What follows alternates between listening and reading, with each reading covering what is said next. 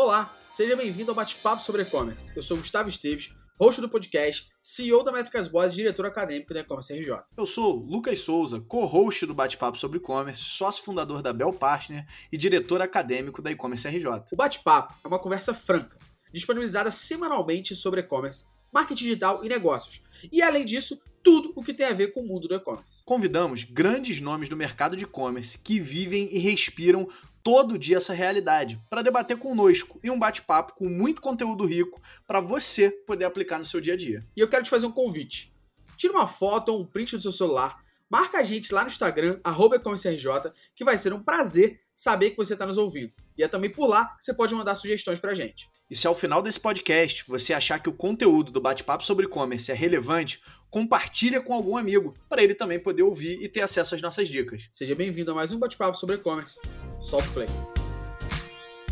E hoje a gente vai falar sobre planejamento de compras, algo que eu aprendi muito na marra, coisa que eu nunca fiz de fato, mas aprendi muito na marra. E a gente vai falar um pouquinho sobre como correlacionar estoque com a venda de, com a minha meta de venda, como sobreviver sem vender apenas a curva A, qual a cobertura de estoque ideal. E tudo isso, eu sou Gustavo Esteves, host aqui do podcast. Eu sou o Lucas Souza, co-host desse podcast. E a gente vai falar hoje sobre compras. Então, Gustavo, temos duas feras aí para ajudar a gente hoje a conseguir desvendar um pouco desse mistério, é isso? Duas compradoras natas.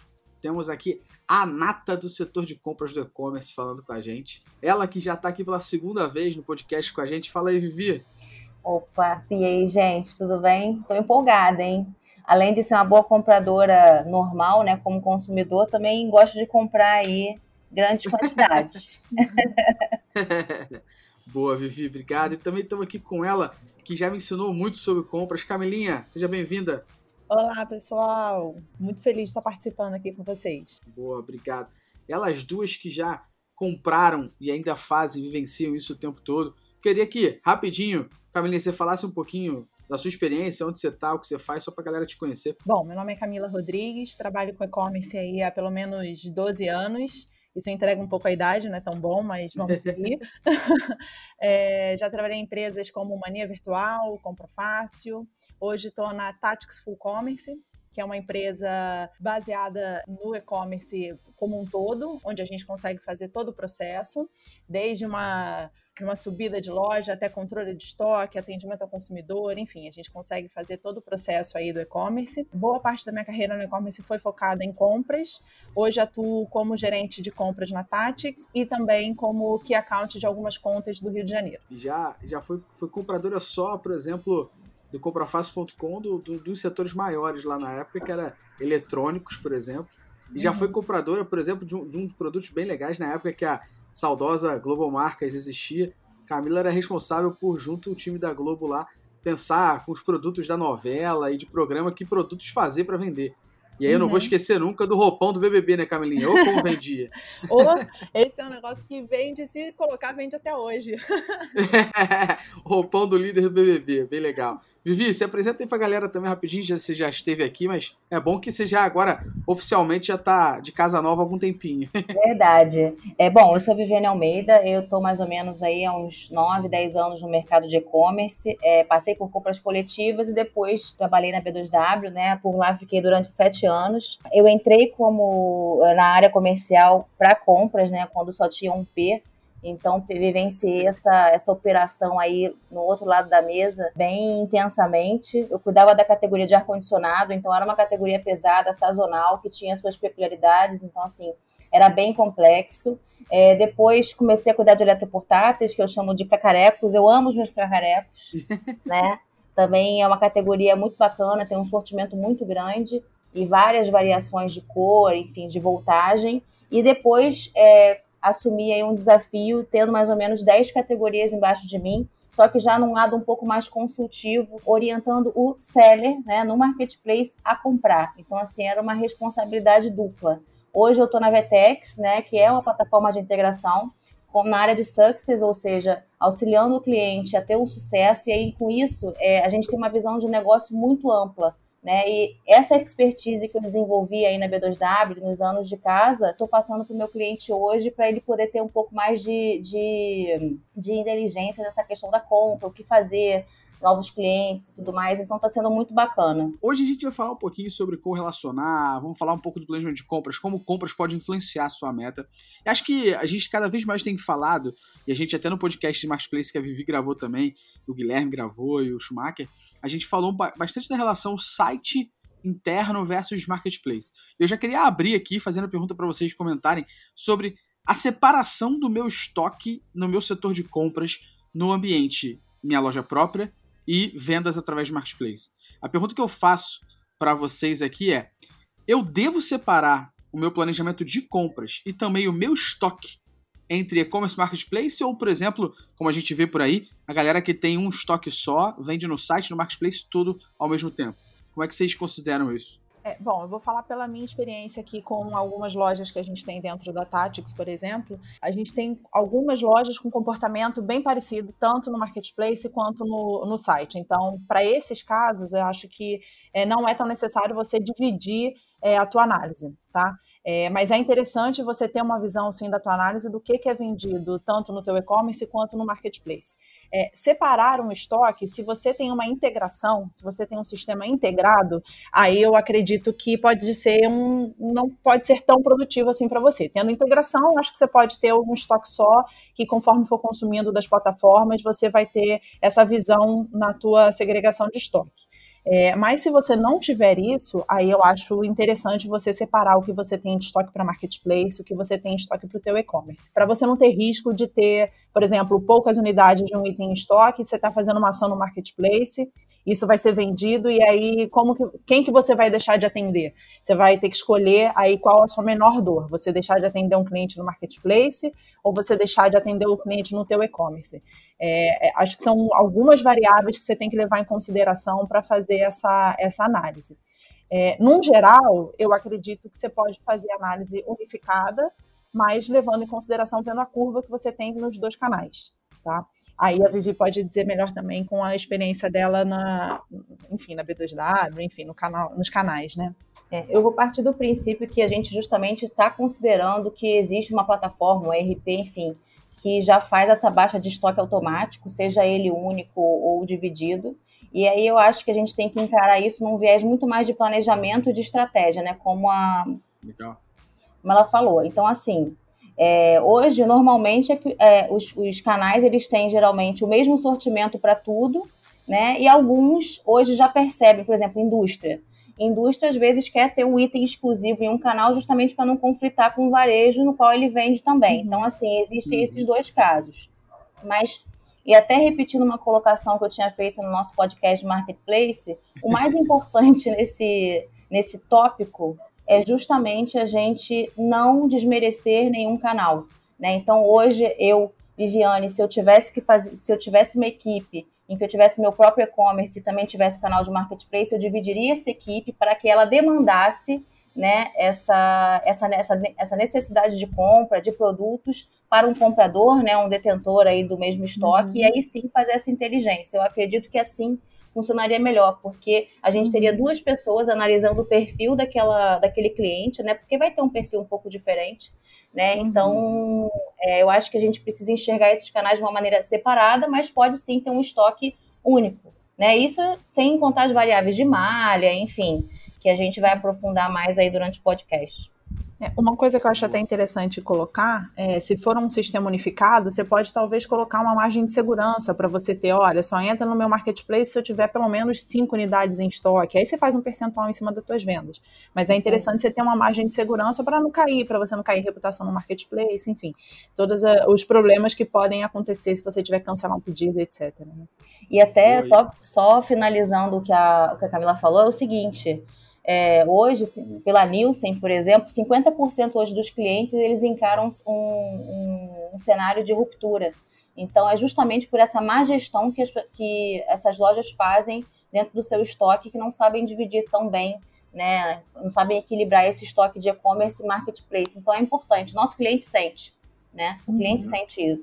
Exato, isso é importante a colocação de vocês, justamente por isso, para a gente entender aqui do nosso lado a, a, a, nossa gestão do planejamento de compras, porque uma coisa que eu sinto muito é quem tem e-commerce hoje e vai plugar no marketplace, ele não se prepara no sentido de compras, né? Então, a pessoa entende marketplace, faz a integração, pluga o estoque único, como a Camila falou, no marketplace, só que ela não se prepara para entender, vamos supor, que ela tem um negócio talvez nichado, que naquele marketplace que ela está indo colocar não tem, marketplace não tem gente vendendo, tem procura, ela vai vender pra cacete, vai ficar tudo zerado, vai ficar muito ferrada. Porque uhum. ela vai ficar um tempo até comprar de novo o produto ou fabricar esse produto, voltar o estoque todo. E aí, mesmo que você faça um cross-docking, né? Que você uhum. putz, aumente o prazo de entrega e tudo mais, que você ainda vai ter o produto chegando, cara, teu cross-docking pode ser altíssimo. Acho que tem um exemplo que a gente falou bastante é, no, no podcast de Marketplace até, que foi do, do Ropó, os robozinhos de, de, de pó. Ninguém se uhum. planejou a, a, imaginar que pudesse em algum momento ter uma alta tendência uhum. de compra disso. E assim, eu não estou dizendo que foi a pandemia só que acelerou. Né? A gente falou isso já. Mas não é só a pandemia acelerar. É você imaginar a tendência que existem outras pessoas que podem agora começar a pesquisar este produto e querer comprar este produto e você está ali com o que a gente vai falar daqui a pouco, sua cobertura de estoque boa lá, né? Então já, já já a gente fala sobre isso, né, Lucas? É, cara, eu queria até aproveitar, Deus abençoe esses robozinhos aí, limpadores de pó, hein, cara. Quanta pesquisa eu fiz pra comprar um. Pô, isso aí é, é vida, galera. Fica aí a dica, quem não tem ainda, compre o seu, cara, aproveite. É, bom, Gustavo, acho que a gente está aqui no ambiente ideal. Tem uma, uma frase que a gente repete muito aqui, cara, e que eu acho que é um, um problema de mercado mesmo. As pessoas acham que o, o e-commerce é igual a marketing digital, né? Como se fossem sinônimos. Então, ah, pô, qual o problema da venda? Ah, é a campanha de Google Ads, é a campanha de não sei o quê, é o e-mail marketing que não foi legal. E aí a gente sabe aqui, hoje o tema ele é justamente isso, que o estoque ele vai influenciar aí, cara, de maneira direta nas vendas que você tem. E aí a, a pergunta que eu queria fazer para vocês é como é que a gente consegue correlacionar esse estoque com a nossa meta de vendas? É uma pergunta que ela, ela é ampla, mas por incrível que pareça, a gente ouve com alguma frequência. Eu e o Gustavo, a gente é professor, e às vezes eu falo, cara, como é que eu explico isso, né? Porque a pessoa tá, tá querendo um, um número, fala, cara, tem uma meta aqui para vender 50 mil. E aí, qual é a correlação disso com o estoque que eu tenho que ter? Como é que, como é que a gente pode explicar isso para a pessoa começar o planejamento dela a partir daí? Assim, hoje, hoje quando eu penso em, em compra, né, a primeira coisa, assim, eu tenho que ter a meta na minha cabeça. Qual que é a minha meta, né? E aí, de uma maneira muito macro, qual que é o meu objetivo do ano? Né? Quanto eu vou vender no ano, né? Em comparação com o que eu vendi ano passado, deduzindo qual o crescimento, enfim.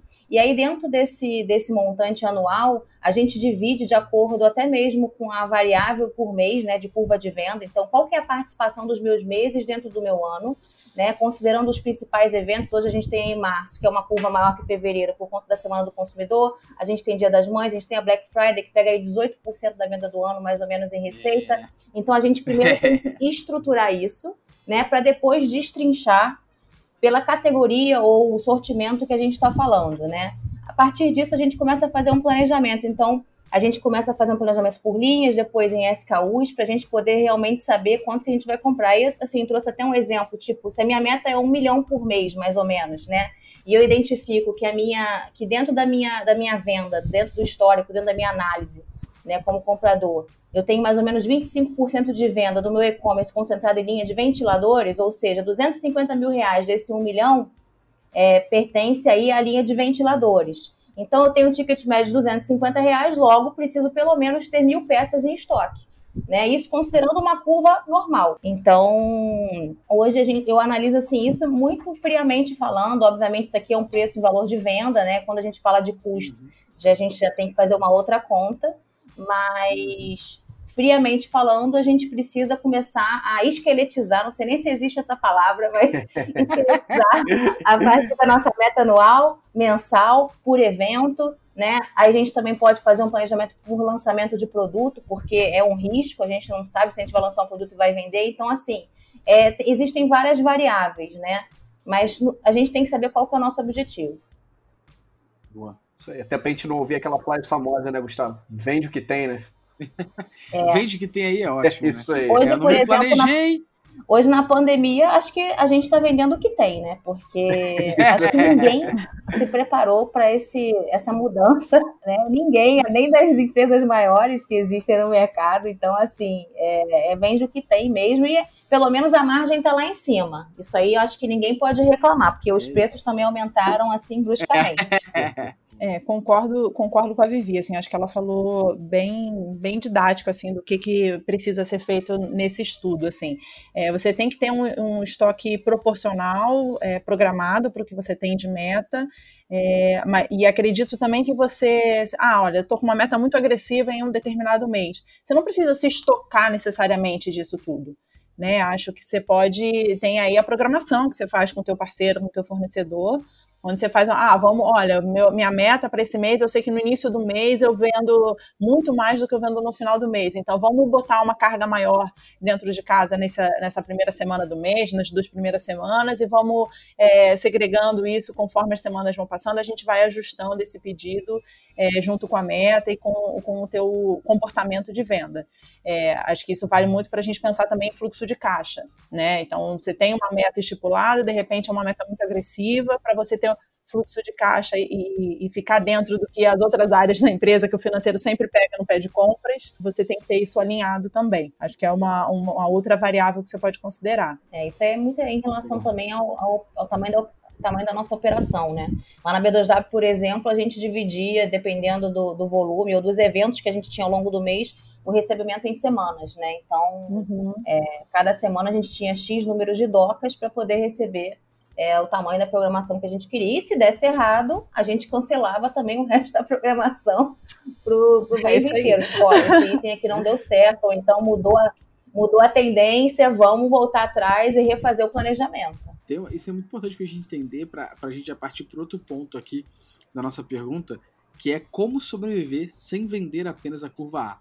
E aí eu já, já cito um exemplo aqui, que é, que é um exemplo maravilhoso que eu, que eu aprendi, e aí né, é legal ter vocês, porque é, em diversas empresas que eu trabalhei, o setor de compras e marketing era um setor que a porrada comia. Vamos ser honestos aqui, sem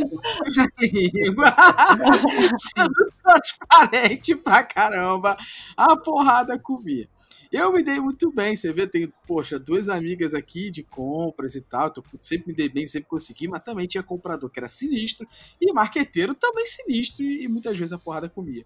É, e, e, eu acho que, assim, é, é uma grande culpa entre correlacionar e estruturar e unificar a relação de metas de compras com marketing, né? Porque o que acontecia muito comigo na época que eu fui de marketing em diversas empresas, eu não tinha uma meta de quanto que eu tinha que vender da área de eletroportáteis da Vivi, nem da área de eletrônicos da Camila. Eu tinha meta, é um milhão que você tem que fazer, eu vou fazer um milhão. O que que eu vou vender? Eu vou vender o que me dá menos trabalho. Eu vou vender o que é commodity. Eu vou vender o que vende fácil, que é a nossa curva A. Né? Como é que vocês vivenciam é, no dia a dia de vocês é a relação para, de fato, os e-commerces sobreviverem sem vender somente essa curva A, porque a gente não vive só de, de tênis Air Jordan, nem de televisões Full HD, é, nem de, nem de, de air fryer de, de um litro, né, Vivi? Uhum. Então a gente uhum. sobrevive de mais coisas. Como é que a gente faz isso? E nem sempre é isso aí que dá margem, né? Na maior Exato. parte das vezes, isso dá menos Posso falar que quase nunca isso dá margem. É. No DRE final lá, nem sempre dá certo. Nossa, que fala. Me dá até arrepio. então digam pra gente, por favor. Então, assim, nos ajudem como sobreviver. Só para também contextualizar essa questão de curva, né? Assim, curva A, B e C, Boa. na verdade é uma nomenclatura que a gente usa como controle de estoque né? Ela é super popularizada entre várias organizações, no varejo, então, é essencial. Né? E aí, essas, essa curva, na verdade, determina o grau de importância desse produto é, no sortimento da empresa. Né? Então, curva A é o, é o item que, pelo menos, assim, dentro do que eu vivenciei, ele representa entre 15% a 20% aí do sortimento de uma categoria, ou seja, ele é muito importante. Ele é, Hoje, hoje eles, as pessoas surgiram com novos nomes, né? ao invés de curvar é aposta, killer, matador. Existem vários aí no mercado para exemplificar o de curva A. Killer é sensacional. Killer, é. Nossa, agora a moda do momento é killer. E aí a gente vai estruturando, né? É, assim, dentro das estratégias que eu comecei, é, foram estratégias diferentes do que eu terminei. Foi muito engraçado isso, porque quando eu comecei a trabalhar com compra, a gente geralmente definia aquela curva que tinha é, muito mais potencial, né? E para a gente tentar é, é, alinhar um pouco as expectativas, caso acontecesse, sei lá, algum problema de distribuição, ou ao mesmo, sei lá, de uma hora para outra o item ser descontinuado e a gente é pego de surpresa, sempre ter pelo menos um similar de um outro fornecedor para que a gente consiga é, combater com a mesma coisa. Você falou da fritadeira aí de um litro. Tem uma fritadeira de um litro da Mondial. Cara, vamos ter uma fritadeira também de um litro da Filco e variações de cores, caso seja pertinente para a categoria em questão, né? Porque tem categorias que não, tipo, doméstico é branco ou no máximo um, um, um, ai meu Deus, um prata. Não, mas portáteis tem branco, amarelo, azul, vermelho. Então, assim, tentar compor o sortimento com itens similares que façam jus aí e consigam acompanhar essa demanda. Porque se o cara não vai comprar o preto, ele quer um air fry, então ele vai comprar o branco. E aí a gente vai é, compondo esse sortimento. Agora, quando eu saí da B2W, a gente fazia mais ou menos até essa estratégia junto com o seller de itens, por exemplo, pelo perfil de cliente que a gente queria atrair para a plataforma. Então, por exemplo, a gente voltava a itens que a gente chamava de, de curva A por questões de, de, de volume para aquisição de clientes. Geralmente a gente pegava, por exemplo, um item de primeiro preço que dá margem zero, né? Mas aquele item era o principal item de curva A para poder atrair outros produtos no carrinho. Então, assim, vai mudando um pouco a estratégia de acordo até mesmo com essa atualização né, do e-commerce que a gente pode fazer. É, e aí a gente vai mudando um pouco o conceito. E essa questão de aquisição de cliente, por exemplo, foi uma estratégia muito bem sucedida que a gente conseguiu alinhar com o marketing. Falou assim, olha, a gente está fazendo aqui um planejamento de compra desse uhum. item que, para mim, né, o, o, marketing não sabe disso, que é um item de curva A. Esse cara aqui vai ser responsável para poder te ajudar aí no número de novos clientes. Então, vamos botar esse cara, porque ele é curva A em volume, mas talvez não seja em GMV. Mas, de qualquer maneira, eu estou atraindo, sei lá, um outro, esse mesmo cliente a comprar um item complementar que nem seria a minha curva A, pode ser a curva B, mas está aumentando aí o ticket médio do carrinho. Então, existem várias formas da gente fazer isso, né? Mas eu acho, eu achei interessante essa última forma que a gente trabalhou porque deu muito certo, né? E o fornecedor. É o boi de piranha, né? Exatamente, é, é o boi de piranha. O marketing precisa disso. É, e, e, aí acho que você linkar o que é da tua curva B é, com esses itens de curva A é o que vai fazer você puxar os teus outros produtos, né? O que ela falou aí de aumentar o teu ticket médio e, e você conseguir puxar mais vendas. É, porque é aquilo, vender o pão porque tá fresquinho é fácil. E o pão quando não tá fresquinho, o que, que a gente faz, né? Então, assim, é, acho que você puxar a venda aí com fazendo os kits, Vende fazendo... com a sanduicheira para aquecer. É, isso aí. então, assim, você fazer kits, você juntar, juntar a veiculação, mostrar um produto junto do outro, você fazer um remarketing com um cliente que já comprou na tua loja um determinado produto e que o outro tem a ver, você puxar para esse teu cliente comprar. Hoje, com as mídias sociais, isso é muito mais fácil do que a gente, na época do e-commerce lá atrás, que era só e-mail marketing. Então, assim, que a gente puxava para o e-mail marketing, o e-mail marcar no spam, enfim. E aí hoje com as mídias sociais e YouTube, etc, você consegue, acho que você consegue puxar muito mais isso. E assim, retrabalhar o teu, ficar de olho sempre no teu estoque é a chave disso daí, né?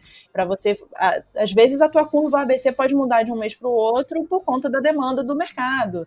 É, como vocês falaram aí, a gente falou sobre aspirador de pó aí, o robozinho, maravilhoso, uhum. de um mês para o outro voou. A gente teve um cliente na Tactics que é um, um cliente de, é, basicamente que atende mercado e que a gente fez o e-commerce deles, e que é a Softs, e aí a Softs de um mês para o outro começou a vender papel higiênico que nem água. Entendeu? Por causa da pandemia. Você fala, como assim? Porque quando você ia pensar que as pessoas iam comprar papel higiênico no e-commerce, entendeu? E aí isso aconteceu. Né? Exato. Ah, e a então, parada assim, que não faz sentido. Pandemia, vou economizar, vou estocar papel higiênico. Papel higiênico, não. Pelo menos eu morro livre. Então, assim, a gente já vendia um volume bacana de fralda. Pô, fralda é bacana, os pais se programam para comprar e tal. Eu agora, como mãe, tô percebendo muito isso. Mas, assim, aí, de repente, você vê a galera mudando a curva da fralda pro papel higiênico e fala, cara, que loucura. Então, assim, é, a chave é essa mesmo, você ficar de olho na tua curva ABC, a análise é, é viva, estoque é vivo, não adianta a gente pensar que de um mês para o outro vai ser a mesma coisa, que não vai ser. E você tentar puxar a tua curva B e C junto com a tua curva A com essas ações de cross-selling aí, que acho que é um, um ponto também interessante para a gente falar. E a questão da recorrência também, né? Assim, que hoje, hoje a gente também está trabalhando muito é, olhando a recorrência. A partir do momento em que a gente olhou para o cliente, a gente começou é, a entender como é que funciona a trajetória de compra dele e é diferente do que a gente imaginava há seis anos atrás. Né? é, é, muito bizarro isso, como muda assim. É. Então, por exemplo, eu vendia muito purificador lá na B2W. A partir do momento que eu percebi, eu falei assim, pô, cara, tá na minha cara, o purificador, eu tenho que mudar esse filtro aqui, esse raio desse filtro durante seis meses. Cara, é eu, eu, posso, eu não investi em nada em filtro de purificador, né? Então, o que, que, eu, que, que eu comecei a fazer? Cara, vou começar a comprar isso. Só que assim, junto com o Marco, assim, ó, esse purificador que você adora colocar, isso, né? esse purificador aqui da Electrolux P11B, o Killer, cara, você tem que colocar também o refil dele, porque se a gente conseguir fazer essa venda casada, vai ser bom para todo mundo. Uhum. Né? E aí e o cliente vai voltar para poder buscar, ele vai saber, a gente vai conseguir ampliar bastante o sortimento, enfim. O filtro, por exemplo, a gente não vendia nada. A gente começou a perceber que se a gente fizesse uma ação voltada para isso, né, se planejando para comprar, a gente começou a vender mais de 8.500 peças por mês. Pô, bem ou mal, é 8.500 peças por mês, é mesmo que o cara voltar é. duas, duas peças no carrinho, porque o filtro é barato, né, em torno de 70, 75 reais, dependendo do purificador também. Mas é assim, é, é uma venda, cara. O filtro é um o cara não vai comprar todo mês, né? O cara não vai comprar de seis em seis meses, né? Mas o. Exatamente. Com certeza. Eu acho que aí, hoje eu tô aqui com um papel, acho que hoje eu, hoje eu sou o cara das perguntas mágicas, né? Então eu fiquei com um papel aqui, daquelas perguntas, assim, quase uma, uma aquelas perguntas que a gente fica, é, uh, como assim? E, né, aquela pergunta que o nego faz e você fala, cara, e agora? O que, que eu vou responder aqui, né? Tem uma que a gente ouve muito, quando a gente começa a conversar, a gente acaba falando sempre, né? O, o, o estoque precisa estar balanceado, existe a curva ABC e etc. E aí tem uma pergunta que surge às vezes, principalmente de quem está começando, é, que é o seguinte: qual é a cobertura de estoque ideal? Mas mais do que isso, né? Em cima disso, é como é que a gente faz para saber o estoque que eu tenho que ter para atingir uma determinada venda. Então a, a pergunta ela vai, pô, legal. É, como é que eu vou saber que estoque eu tenho que ter para poder ter uma venda? Então às vezes tem aquelas contas assim, olha, eu quero vender 50 mil no mês então eu tenho que ter 50 mil reais. E a gente olha e a gente fala, cara, não, calma, não é por aí. Tem um item que gira mais, tem um item que gira menos, mas você pega muitos casos em que esse estoque, esse estoque não existe ainda, né? Então, co como é que a gente começa a fazer esse trabalho construindo um estoque, né, um valor, um número de estoque para a gente poder atingir uma determinada meta? Como é que a gente parte esse trabalho do zero para os nossos ouvintes aí que estão no momento zero ou estão aí no, no comecinho, né? Essa eu é acho a mágica vale... mesmo, né? Pô, essa é mágica. A gente parou. Viu, né? a galera fica. E agora, cara? Que, como é que a gente. É isso. É porque a gente sempre pensa assim de um negócio que já está rodando, né? Um negócio que já está rodando é muito mais fácil, vamos dizer assim, de você é, pensar e se guiar para trabalhar. Quando você vai começar do zero, acho que o negócio é informação. Né, procura informação, procura no concorrente. O concorrente, é, acho que essa ideia do concorrente de é, não posso passar informação porque senão o cara vai roubar o meu cliente, acho que a gente já, já passou por isso. Assim, eu particularmente não acredito mais nisso. Eu acho que a, a fase da a gente está numa fase de cooperação. E acho que informação, Google Trends, você vai ter informação. É, assim, acho que você tem ferramentas aí para procurar, é, pelo menos, proporção de venda, que acho que vale você pensar, eu tenho 10 itens no meu portfólio, eu não vou comprar a mesma quantidade para os meus 10 itens, eu vou ter que fazer aí, como, como a Vivi falou, ah, eu sei que tem alguns itens que eu tenho uma curva maior, nesses itens aqui eu vou, vou é, fortalecer mais o meu estoque com uma porcentagem maior de compra. Porque do zero é muito complicado a gente. Não dá para levantar o dedo no céu e falar, hum, isso aqui está vendendo. É, acho que a gente tem, tem, que ter pesquisa de mercado mesmo. Você tem que entender como é que o teu mercado trabalha. A partir daí, você tem que entender quanto tempo que você demora para receber um produto, é, qual o teu lead time de entrega, qual, qual, é o teu prazo de pagamento. O ideal é que você venda antes de você pagar, porque senão o teu fluxo de caixa não vai rodar, a não ser que você tenha um, uma grana guardada para isso, que é muito complicado. É, então, assim, é, o tempo de vida que esse produto tem, se for um produto que tem um shelf life curto, você não pode se estocar para três meses. Né? Hoje, assim, lá na Tactics, a, uhum. gente a gente trabalha desde commodities até produtos com shelf life curto, como, por exemplo, biscoitos. A gente está com uma conta agora super bacana, que é de adoçantes. Então, assim, é, a gente tem que tomar cuidado também com isso, que é o, o, primeiro a vencer tem que ser o primeiro a sair. Então, esse também uhum. é um uhum. controle de estoque que você tem que fazer e também é um controle de compra que você tem que ter cuidado ao fazer. É, aí a gente já vai em outros pontos também, né? Recebimento, eu posso receber um produto é, com cinco meses para vencer, ou eu posso, já que falta pouco para vencer, é, eu, esse produto tem uma, um shelf life maior, eu posso comprar com vencimento maior. Então, assim, aí, é, e manter estoque para três meses, por exemplo. Aí a gente já está indo para um desdobramento muito maior. Mas eu acho que o, os pontos principais que você tem que ter é o quanto que você tem de média de venda, qual o teu prazo de entrega, o teu prazo de pagamento e o tempo de vida desse produto dentro do teu estoque. Assim, acho que esses são pontos é, que você tem que ter sempre tu, no seu checklist aí na hora de fazer um, um, um ressuprimento e ter uma ideia de quanto você tem que ter em estoque. É, assim, só para até para concluir o que a Camila falou, mesmo que você hoje tenha já um histórico do produto ou que seja um produto novo, isso vai envolver riscos, né?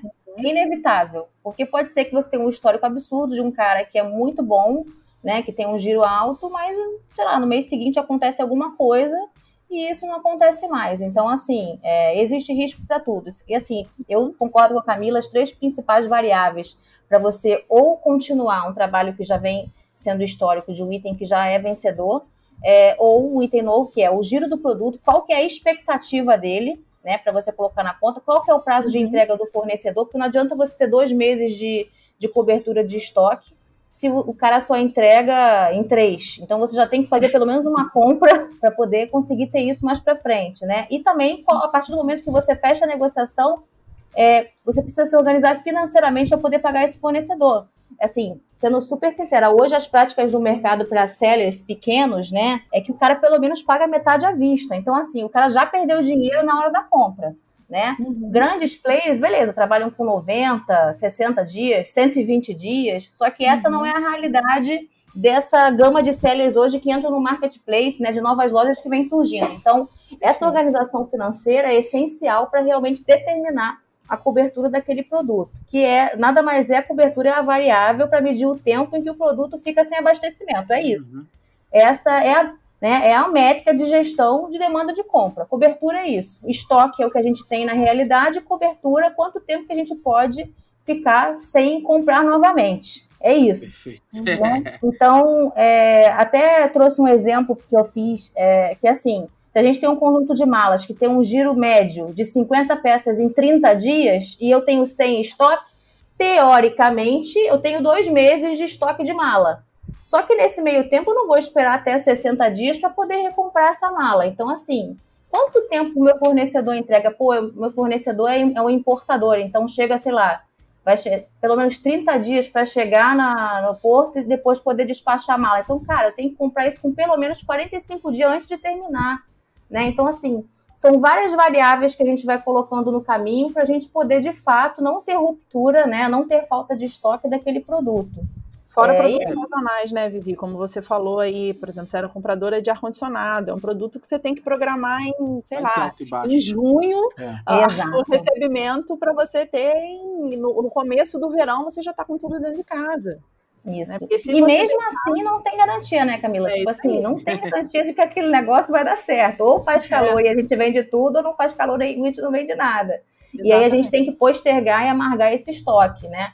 Para grandes operações, é até dá para a gente contornar, mas imagina uma pequena operação, como que a gente vai atuar? Então, assim, até pegando o gancho do Lucas, cara, se eu tenho 50 mil reais para investir dentro desses 50 mil reais, quem é o cara que vai me manter vivo para eu poder gerar o resto do estoque que talvez não mantenha tão vivo, né? É um estudo. É Minimamente hoje você consegue pela Ebit, né? Assim, web shoppers é gratuito, todo mundo vê lá quais, quais são as categorias. É realmente você tentar se informar. É óbvio que dados um pouco mais é, específicos, tipo um GFK da vida, que a gente consegue ver por produto, hit list, é, eu acho maravilhoso, eu amo esse tipo de dado, mas nem sempre todo mundo tem esse, esse acesso, né?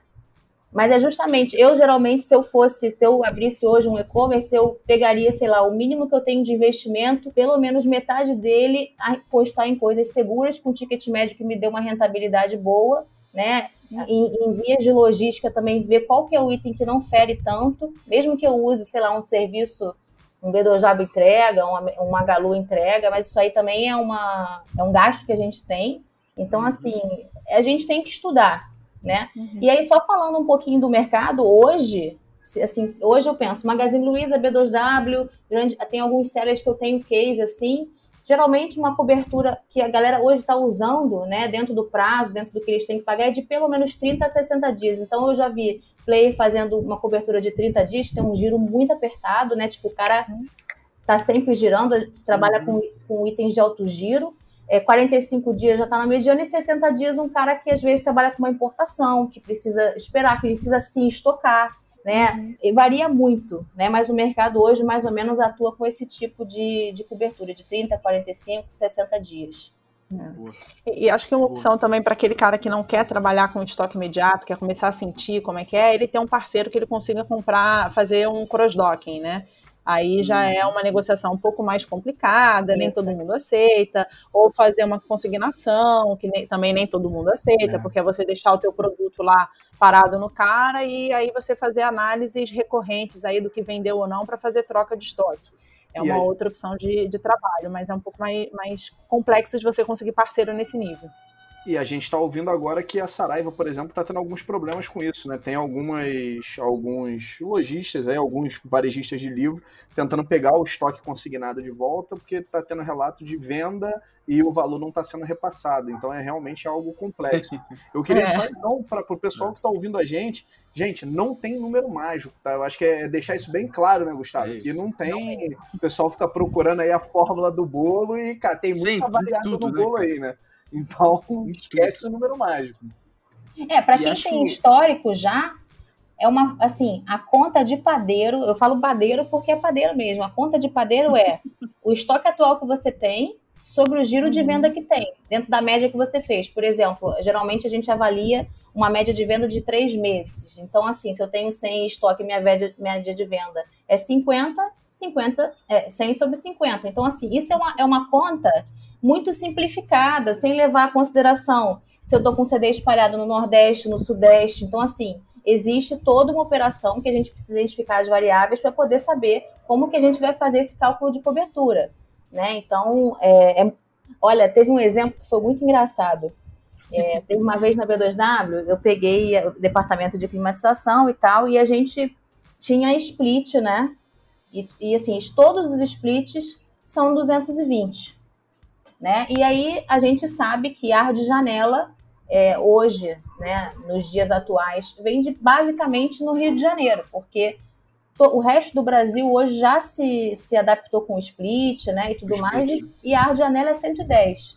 E aí a gente tinha lá a nossa ferramenta de malha logística que distribuía de acordo com o número do planejamento que a gente fazia entre os CDs né, da B2W, que na época eram cinco CDs. Então a gente tinha Santa Catarina, tinha São Paulo, dois em São Paulo, um no Rio de Janeiro, tinha no Nordeste. E aí é, eu fui cobrado uma vez é, pelo cara lá de financiamento falou assim: ó, esse teu estoque aqui tá desfinanciado porque você está com muito estoque de ar de janela no Recife. Eu falei assim, claro, né? Quem que mandou o ar de janela para o Recife, minha gente? Primeiro, Recife é só 220, né? E não tem a peculiaridade de vender ar de janela. Obviamente, a cobertura desse item está lá em cima nas alturas e parece que esse item é um item horroroso. Não é verdade. Na verdade, não houve, né? É, teve algum problema na hora de distribuição de malha que a gente não olhou para isso e aí ficamos com um preju lá de um, uma cacetada de ar de janela que a gente tem que fazer o quê? Pagar uma transferência de CD, que aí é mais oneroso ainda para a operação. Tivemos que transferir esse estoque para o Rio de Janeiro. Então, assim, tem que ter muito cuidado na hora de você dividir isso, para justamente Boa. não ficar com isso engargalado, engargalado e botar a culpa no produto. Né? Que muita gente, ah, esse produto aqui é muito ruim. Não é ruim. Talvez você tenha comprado ou negociado mal, ou colocado numa vitrine, numa região que não vende esse tipo de produto, né? Então é a questão da informação que o Camila falou. E tem, isso, isso tem uma coisa que eu trabalhei muito com moda, clientes até hoje na métricas e tal de moda. Cara, falar então de planejamento de compras, estoque para moda, cada, a gente vai fazer um, uma breve. A gente vai bater um papinho aqui breve nesse momento sobre isso, mas dá para fazer um podcast. Tá. dá para fazer um podcast, porque, cara, a gente sabe. Me dá até, me dá até um fio na barriga. Isso é, aí. A gente sabe o quanto o planejamento de compras. A gente tá vendo aqui, né? Acho que é, é, sempre importante, e a gente gosta de falar, a gente já bateu muito nesse podcast aqui, sobre a profissão de e-commerce é você entender o 360. Você pode ser de uma área, mas o profissional de e-commerce ele tem que entender o básico da parada toda, né? Então, é o que o Lucas falou no início aqui. É, e-commerce não é marketing, marketing é uma área. Agora, o que, que adianta você fazer o cliente, que é difícil muitas vezes, chegar no teu negócio se lá dentro você tá com grade furada, se lá dentro sua usabilidade é ruim, se você não faz um bom atendimento ao consumidor. E, inclusive, a gente vai ter um podcast aqui de saque que a gente vai trazer um advogado para falar com a gente. Então, depois de você estiver ouvindo isso aqui, inclusive o outro, o outro participante é ninguém mais, ninguém menos que o senhor Maurício Vargas, CEO global do Reclame Aqui. A gente vai bater bastante então, sobre saque, inclusive deixar esse spoiler aqui para deixar a galera, para deixar a galera aqui com, com frio na barriga. E aí, é, voltando aqui, a gente tá falando do planejamento de compras, cara, para moda isso é sinistro, porque o que você tem de problema logo depois da coleção muito pouco depois da coleção, de grade furada. É assim, é absurdo. E parece que o que eu vejo é uma receita de bolo hoje pro mercado de moda. É, eu me estruturo, entendo que, quais são os tamanhos que eu mais vendo, eu me estruturo para ter um, uma cobertura de estoque legal para esses que eu, tamanhos que eu mais vendo, os outros tamanhos eu não vou ter uma cobertura de estoque legal, a grade fica furada, ficou furada, eu boto em off. Como se em off magicamente chegassem gnomos que vestem aqueles tamanhos para comprar, né? É, então, né, tipo, parece que eu vou botar em off e vai vender que os gnomos que vestem esse tamanho vão comprar, né? Então eu queria é, que vocês é, pudessem falar, eu sei que não é, não é receita de bolo, mas que dicas a gente pode ter de vocês aí pra gente evitar a grade furada em moda? Eita, hein? É uma pergunta muito capciosa, tá? é muito capciosa. Mas assim, eu acho que para essa questão da grade de moda é justamente também envolvendo um pouco da questão da, da cobertura, tipo, o estoque ideal. Boa né? Assim, é um risco, de fato. Aquela coleção pode ser maravilhosa, que nem foi a da Manu Gavassi, que acabou em cinco minutos, ou pode ser uma uhum. coleção que a gente achou que fosse ser muito boa e não, não deu em nada, né? Hoje eu acho que a gente tinha que trabalhar com uma gordura um pouco maior se, e, assim, perceber se aquela comunicação está sendo feita da maneira que precisa para justamente ter a expectativa de venda alinhada com o estoque que você tem. Né? Acho que de acordo com o estoque que você planeja, cara, quanto que eu preciso empenhar energia nos, outras, na, nos outros indicadores para que aquilo realmente flua bem. Né? Uhum. Né? Então, acho que tem que trabalhar nisso. E hoje também, até pela experiência que eu tenho tido na Vetex, é, a gente tem encontrado muitas dificuldades nessa questão de furo de, de grade em moda e a gente está conseguindo repor, por exemplo, com aquele serviço um pouco mais amplo de omnichannel. Tipo assim, é, essas, o que acontece? As lojas hoje, né, tipo a C&A, ela tem dentro dela lá os white labels, que são as outras lojas espalhadas no Brasil. Então, acabou o estoque do e-commerce, ele vai lá, olha qual que é a loja mais próxima daquele cliente de acordo lá com, com o IP da máquina daquele cara, ele tá, tá comprando através, sei lá, da, de São Paulo, e ele consegue oferecer dentro da loja mais próxima a opção que ele queria. Então, assim, hoje a gente já tem é, esse braço um pouco maior para poder oferecer, é, quem sabe, assim, evitar essa ruptura. Né? Mas também não é uma não é fácil. Boa, não é fácil, é. né? É, é, é muita.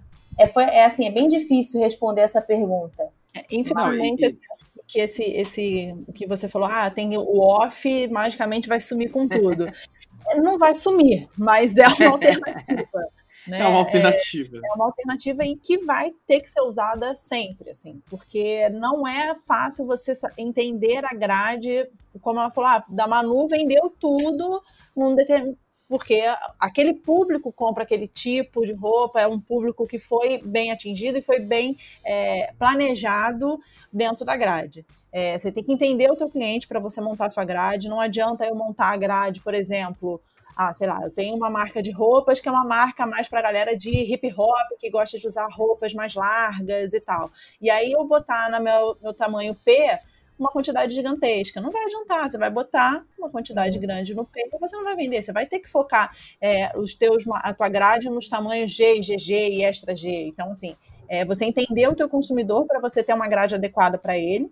E talvez você ter duas opções de grade, por exemplo, Hoje na Táticos a gente tem um cliente também que, usa, que é grade, que é sapato, que é bem complicado, que é calçados, é usa flex.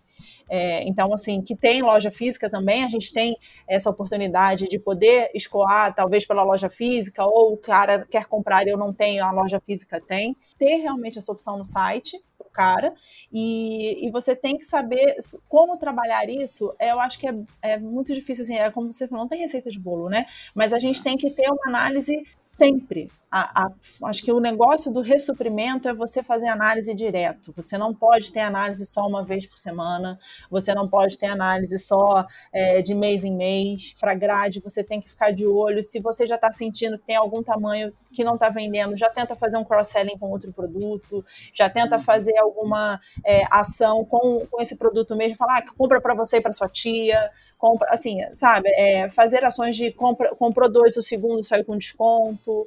É, você já tem que começar a pensar em ações para você não ter que detonar demais isso no off e depois é, ser mais dinheiro perdido. Porque, de qualquer Exato. forma, com grade, você vai. É o risco, né? Como a Vivi falou, é realmente é o risco. Você vai ter alguma, alguma perda aí de margem, mas é, é você tentar minimizar isso fazendo análises recorrentes e identificando isso no teu cliente e aí aplicando mais para frente, mudando a sua grade, né? O que eu estava comentando da Usaflex, a gente tem dois, três tipos de grade para o mesmo calçado, porque a gente vai entendendo conforme a coleção vai andando como que a grade vai acontecendo e aí a gente vai fazendo esses ajustes dentro da grade. É a informação, que, né? Vou dar um, tem um exemplo, tem um exemplo muito legal que tem uma amiga minha que ela é viciada em sapato. E ela, ela depois foi, chegou à conclusão que quando ela foi ver, ela tinha mais de 300 pares de sapatos. E assim, é 300 Uau, real oficial, eita. gente. Eu não tô aumentando. 300 É tipo uma loja, né? Acho que tem, tem lojas que é. tem menos estoque tem do loja que, que isso. tem menos. Só que ela tem uma peculiaridade. Ela falou assim, cara, deve, é, decidi desapegar vou colocar no Enjoei, quero procurar um marketplace para poder é, vender isso aqui, né, de semi-usados. Tem, tem sapato que ela nunca usou. Só que assim, ela tem um ponto crucial que com certeza vai impactar no giro do sapato que ela quer desapegar, que o pé dela é 34. Hoje, a média é 36, 37. Né? 34, sei lá, é 3% dos pés femininos aí, né? Tipo, é muito pouco. Então, assim, ou seja, se ela fosse de fato uma loja, ela estava falida, né? Porque ela não ia conseguir vender isso, tipo, em menos de pelo menos um ano. Né? Visto até porque são vários, diversos modelos, não é nenhum modelo único. Então, é, é, muito doido isso quando a gente vai analisar. É realmente ver, cara, qual, se eu estou lidando com sapato, eu tô ali, meu sapato é um pé feminino, qual que é realmente a média de números populares aqui, de, entendeu? Assim, a gente tem que fazer realmente essa, essa análise, porque se a gente não analisar e, e sair atirando no achismo, não vai vender. Né? E aí, aí depende da bala na agulha que aquela loja tiver, né? Não, e uma coisa que é, que é legal, é, eu já tive e-commerce, sandália feminina e tal, que eu, eu não lidava com essa parte de compras e quem lidava era o meu sócio. Pra gente poder vender o preço, o produto com preço acessível e a gente ter uma margem de lucro em cima do produto interessante pra gente, ele pegava muitas vezes o estoque do produto com produtos difíceis de vender. Como, por exemplo, o pé de mulher 39 ou 34, como a Vivi falou. Uhum. É, a gente sabe que, que a, a assim, acho que estatísticas demonstram pra gente que as mulheres, a maioria delas, calçam entre 35 e 37, né? Mais uhum. ou menos ali são os principais tamanhos. A gente até tem um 38 chegando, mas 34 39 são dois extremos nas estatísticas aí de consumo de compras é, de sandálias femininas. Cara, e a gente tinha muito 39 e 40. E na minha concepção, eu falei, cara, mas também tem a chance de eu lançar um mercado de nicho chamado 3940 para vender só calçada assim. Mas é muito difícil, porque até a produção de, de, de larga escala você não vai ter. Para poder você ter muito produto, talvez um, uma margem melhor, um estoque é, mais interessante, você, você acaba se prejudicando. Né? Então, é coisa que você vai aprendendo ali no dia a dia, na prática também, né, Lucas? com certeza, com certeza, cara. Eu acho que tem, tem muita coisa que a gente vai pegando na prática, e aí, Gustavo, isso aí leva a nossa última pergunta aí, né? Chegando aquele momento da, da saideira. Bom, vocês falaram muita coisa aqui, eu acho que quem, tá, quem ouviu a gente até agora, que não sabia muito de compras, ou estava buscando um caminho novo, ou está montando a própria loja, é, teve um conteúdo rico aí. Eu, eu queria pedir para vocês aí, numa, na nossa, nossa última pergunta, se vocês deixariam alguma dica ou algumas dicas para quem está começando agora, ou começando com a própria loja, ou está começando a profissionalizar, né? A gente vê muito isso no mercado de e-commerce. As coisas começam isso. a ser feitas meio que, meio que atabalhoadamente, né? E aí, de repente, você fala assim... Ongoing. É, se eu não me organizar agora, vai, a gente vai ter problema. Então, que dica você dá para vocês dariam para quem está começando essa organização, seja do zero, seja de uma loja que, que já está no ar e está se profissionalizando agora? Por onde que vocês acham que, esse, que, que os nossos amigos aí ouvintes poderiam começar? É, assim, eu acho que uma das chaves aí é a organização. Você precisa ser organizado, você precisa se organizar em calendário, se organizar em planilha. Seja melhor amigo do Excel nesse momento, ele vai te ajudar. É, se você tiver muitos SKUs, enfim, é, é, acho que é um ponto que você você tem que começar realmente a profissionalizar. É, o estoque é o que pode levantar a tua empresa ou pode detonar assim, eu acho, né? A gente tem outros pontos, claro, não estou desmerecendo nenhuma área, é, mas eu acho que é um ponto muito sensível. Né? Não adianta você investir, como a Vivi já falou, não adianta você investir muito num valor, valor alto no, em produtos que você não você acredita só você acreditando não quer dizer nada, você tem que ver tendência, você tem Eu vou no meu feeling, né?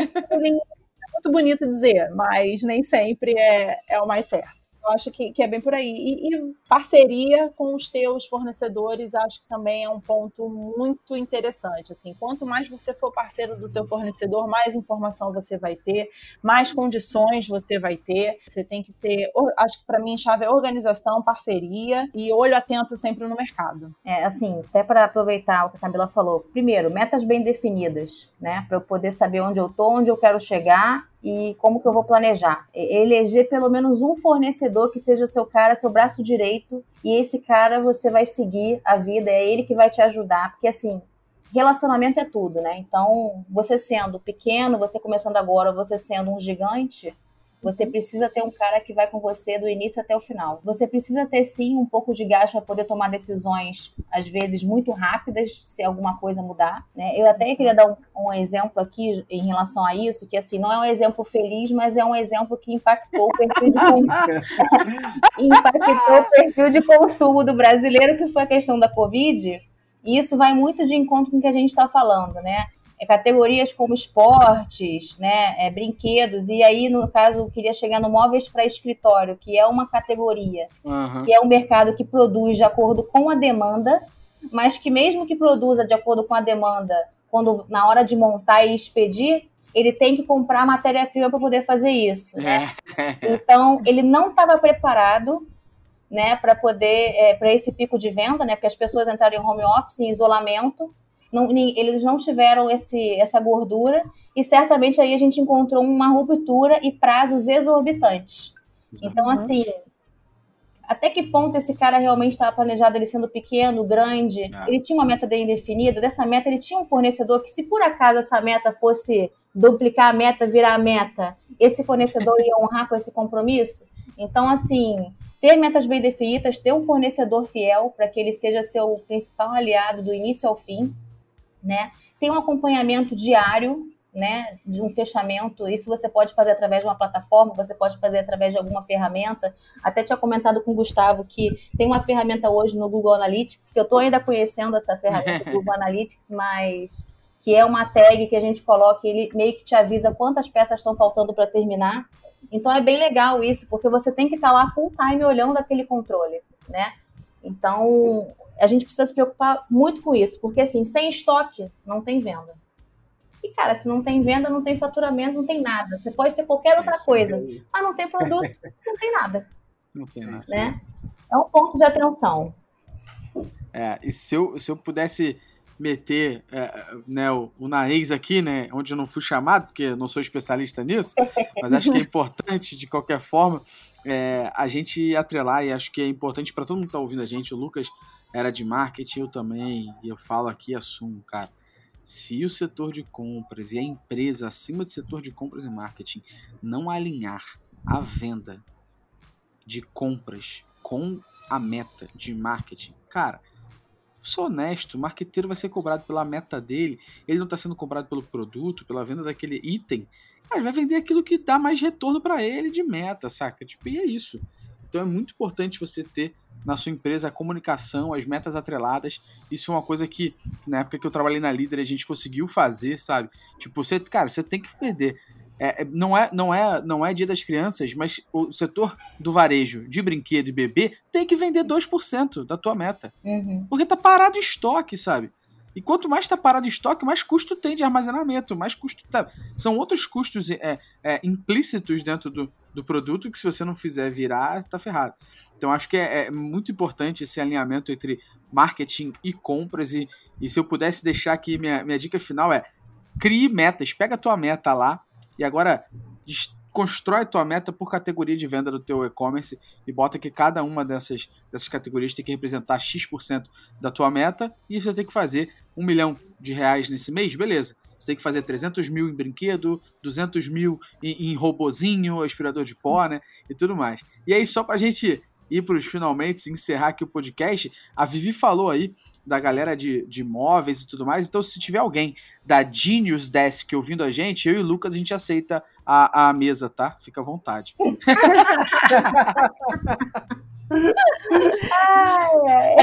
Depois só, só, só, mandar aqui pro Instagram que a gente aceita recebidinho, tá? Ai, que ótimo. Vai até marcar, então, a Genius Desk. Meninas, muito obrigado pelo papo de vocês, viu? Ah, foi ótimo. Obrigada a você. Vocês. A gente que agradece.